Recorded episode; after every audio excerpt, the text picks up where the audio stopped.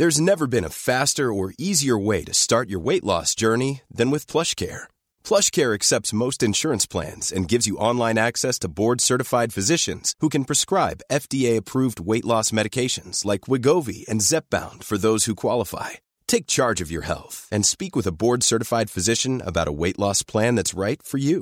Get started today at plushcare.com slash weight loss. That's plushcare.com slash weight loss. plushcare.com slash weight loss.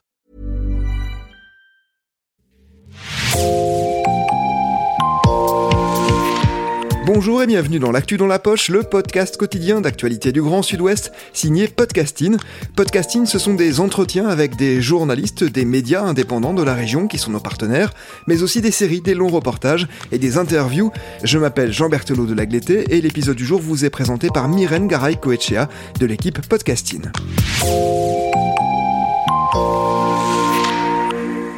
Aujourd'hui, Podcasting s'intéresse à un sport très local devenu largement international, la pelote basque. Pendant une semaine, une dizaine de spécialités ont été au programme des derniers championnats du monde à Biarritz. Il y a les disciplines phares, la main nue, la cesta punta, et puis il y a les nouveautés. Pour la première fois, un sport vieux de seulement une dizaine d'années, le frontball, a été disputé entre 20 pays. Bonsoir. J'ai rendez-vous avec monsieur Idiar, chambre euh, pour comprendre comment est né ce sport qui s'exporte si bien, on a rencontré l'un de ses créateurs. Et bonsoir. Bonsoir. Jean-Michel Didier a 57 ans. Il nous accueille au Grand Hôtel du Palais de Biarritz. Il tient à le préciser, il n'a pas fait fortune grâce au frontball. Tout commence par un article de presse. C'était le journal Sud-Ouest du, plus précisément le Sud-Ouest Dimanche à l'époque. Le titre de cet article s'appelait Pelote basque sur la 5e avenue. Et ça m'avait interpellé je me disais, mais qu'est-ce qu'il en était exactement? Est-ce que c'était de la pelote basque ou autre chose? Et puis cet article, je l'ai gardé pendant deux ans. Et un jour, donc j'ai décidé de faire un voyage à New York. Et grâce à un contact local euh, qui m'a accueilli, et lui m'a donc présenté finalement une discipline qui on pourrait qualifier de cousine germaine de la pelote basque qui s'appelle le wall-wall. Quand je suis arrivé sur l'état de New York et que j'ai découvert euh, des aires de jeux de frontball similaires à nos places libres ici au Pays Basque, dans les quartiers de Greenwich, Harlem, le Bronx, Brooklyn, et ça m'a, ça m'a vraiment interpellé. Je me suis dit, mais euh, waouh, c'est quoi ça? Et de là euh, est née l'idée, a germé l'idée de voir comment on pourrait peut-être croiser ces deux univers très différents à travers des rencontres a priori improbables entre des pratiquants de pelote basque issus d'un sport très traditionnel, très ancré ici au Pays basque, et puis cet univers euh, très, très street, très urbain, très latino aussi, euh, dans ces quartiers de, New York, avec cette euh, pratique du one-wall. Alors concrètement, vous êtes allé à New York avec deux amis. Qu'est-ce que vous avez vu dans ces rues de, ces quartiers de Brooklyn? Vous parlez de, de places libres de jeu, qu'est-ce que ça veut dire? C'est-à-dire c'est des murs, tout simplement, des murs qui font 5 mètres de haut, avec une, euh, une largeur d'uniquement 6 mètres, donc finalement des petites places libres. Mais il y en avait partout. Et aujourd'hui, plus de 2500 aires de jeu de wall-wall sont répertoriées rien que dans l'État de New York. Le one-wall, vous parlez du one-wall, on ne sait pas ce que c'est en France. Ça vient d'où? Alors, c'est les Irlandais qui ont exporté cette pratique sportive il y a un siècle exactement. Et c'est une pratique qui s'est beaucoup développée, notamment pendant la crise financière qui a démarré en 1929 à New York, avec une jeunesse qui était dans la rue, beaucoup de délinquance, euh, d'oisiveté. Donc le maire de New York a décidé de, relancer les activités sportives pour occuper la jeunesse. Et parmi celles-là, donc le Wall Wall a été, euh, a été choisi pour justement euh, se développer dans ces quartiers-là. Et c'est comme ça qu'est née cette pratique du One Wall aux États-Unis. Le One Wall est issu finalement du handball gaélique. Vous parlez justement de, diaspora irlandaise, c'est un peu euh, en parallèle ce qui est arrivé pour la diaspora basque, qui est plus allée peut-être en Amérique latine, sur la côte ouest des États-Unis. Donc euh, effectivement, ce One Wall euh, provient d'Irlande en premier lieu. Quand vous avez vu ces jeunes jouer, comment ça se passait?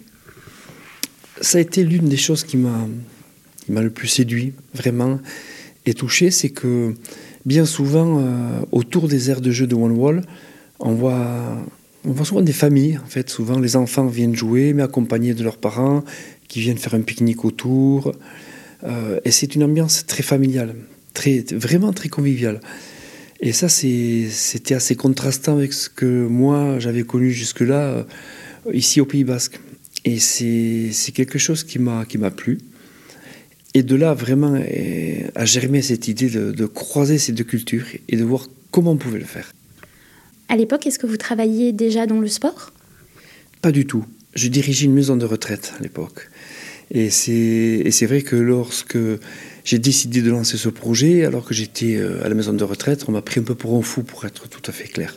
Qu'est-ce que j'allais grosso modo aller m'embêter à créer euh, un nouveau sport alors que j'avais euh, mes assises bien ancrées au Pays Basque.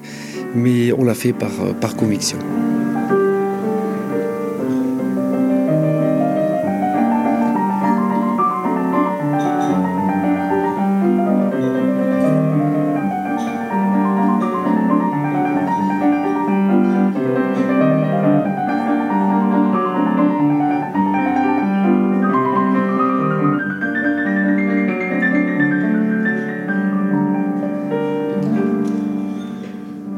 Lancer ce sport avec deux amis, Jean-Claude Biscoubi et Christophe Marilous, Jean-Michel Idiard reprend des études dans une grande école de commerce parisienne. Ensemble, ils fixent des règles très simples.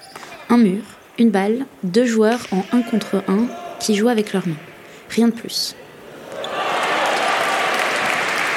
Rapidement, le sport plaît. Au Royal Light de Biarritz, nous rencontrons Marichou Ousset Chapelier. Elle est championne du monde en palette à gomme creuse, une spécialité où la raquette frappe une balle très vive. Elle a aussi représenté la France en frontball, mais elle s'est inclinée en demi-finale face au Mexique. Vous jouez au plus haut niveau en pelote euh, depuis 20 ans. En 2018, vous avez été double championne du monde à, à Barcelone. Et cette année, c'est la première fois qu'il y avait une discipline, le frontball. Je me demandais comment est-ce que vous aviez découvert euh, le frontball? Alors c'était la deuxième fois qu'il y avait le frontball sur un mondial, mais la première fois que le frontball était intégré voilà, à l'absoluto au mondial avec toutes les autres disciplines. Euh, au frontball, j'y suis venue il y a 10 ans parce que les, personnes qui ont inventé, on va dire, ce jeu, qui sont inspirées de jeux existants, voilà, une des personnes me connaissait petit enfant et m'avait vu jouer à la mer nue, à la balle de tennis avec les garçons. Euh, après les parties de pelote voilà, que mon père organisait parce qu'il était joueur de mer nue. Du coup, quand la discipline est sortie, il m'a appelé en me demandant si je voulais essayer. Et moi, j'ai de suite accroché parce que depuis que je suis petite, je joue à la mer nue mais avec une balle de tennis. Donc, voilà, ce sport qui ressemble un peu du coup au frontball. Donc euh, voilà, c'est comme ça que j'y suis arrivée. On peut se demander pourquoi euh, ne pas vous être lancé en main nue alors ben déjà, la main nue commence maintenant en fait. Bon, moi j'ai 41 ans, donc je n'ai pas le temps ni l'énergie pour démarrer une nouvelle discipline qui demanderait euh, beaucoup d'investissement. Euh, je pense que j'aurais eu 20 ans là aujourd'hui, j'aurais sans doute euh, essayé la main nue en mur à gauche en Espagne, comme peut le faire Marie Goyeneche par exemple. Mais moi c'est surtout voilà, dû, à, mon âge et puis que je suis très satisfaite de, des jeux que j'ai à, à Rappelons que la main nue, c'est donc euh, un sport euh, en fronton ou en mur à gauche, euh, un sport historique finalement avec la cesta punta, peut-être le plus connu de, la, pelote basque. Est-ce que en frontball, vous pourriez nous décrire ce qui vous plaît? Frontball, ce qui me plaît, c'est vraiment de jouer avec la main. C'est cette sensation de, jeu de balle, mais avec la main. sans instrument, sans artifice, voilà, vraiment se diriger puis s'investir avec, avec la main. Donc ce qui me plaît, c'est vraiment se toucher de balle avec la main, c'est ça. D'un point de vue sportif, quelle serait la différence avec euh, la main nue? Ça serait pas pareil parce que les terrains sont pas du tout euh, pareils. Donc le frontball, ça reste très dynamique, très rapide et très intense physiquement, mais court dans la durée. Tandis que la main nue, euh, par exemple par mur à gauche, on va prendre ça, ça serait beaucoup plus lent, mais qui demanderait beaucoup de résistance et sur la longueur, peut-être plus fatigant. Mais le jeu serait absolument complètement différent. Ça serait un jeu beaucoup plus lent, euh, et le, contrairement au frontball qui est très rapide. Parmi les 20 pays participants, il y a bien sûr des pays latino-américains, comme souvent en pelote, mais aussi le Nigeria, la Chine ou encore le Vietnam. Devant le trinquet moderne de Bayonne, Johan revient sur ce succès. Alors Johan Gabert, 30 ans, donc euh, je vis sur Anglette, euh, originaire de Cambo-les-Bains. Il collectionne les titres de frontball, quatre fois champion de France, une fois champion du monde. Cette année, il est allé jusqu'en finale, mais l'Espagne a gagné. Il travaille aussi pour la Fédération française de pelote basque. De la pelote, euh, notamment auprès du public jeune, donc dans le milieu scolaire. On s'en sert beaucoup pour le développement, notamment dans les régions où la pelote n'existe pas. Justement, par le, faible coût des infrastructures, c'est vraiment une, très belle porte d'entrée pour la pelote euh, dans, les, régions hors sud-ouest, on va dire. Donc on n'a pas vocation vraiment à se développer énormément dans le sud-ouest, mais, c'est encore une fois une porte d'entrée à la pelote pour, euh, pour toutes les autres régions de France. Au-delà des autres régions de France, à l'international, le frontball se développe. Est-ce que vous pourriez nous en dire plus?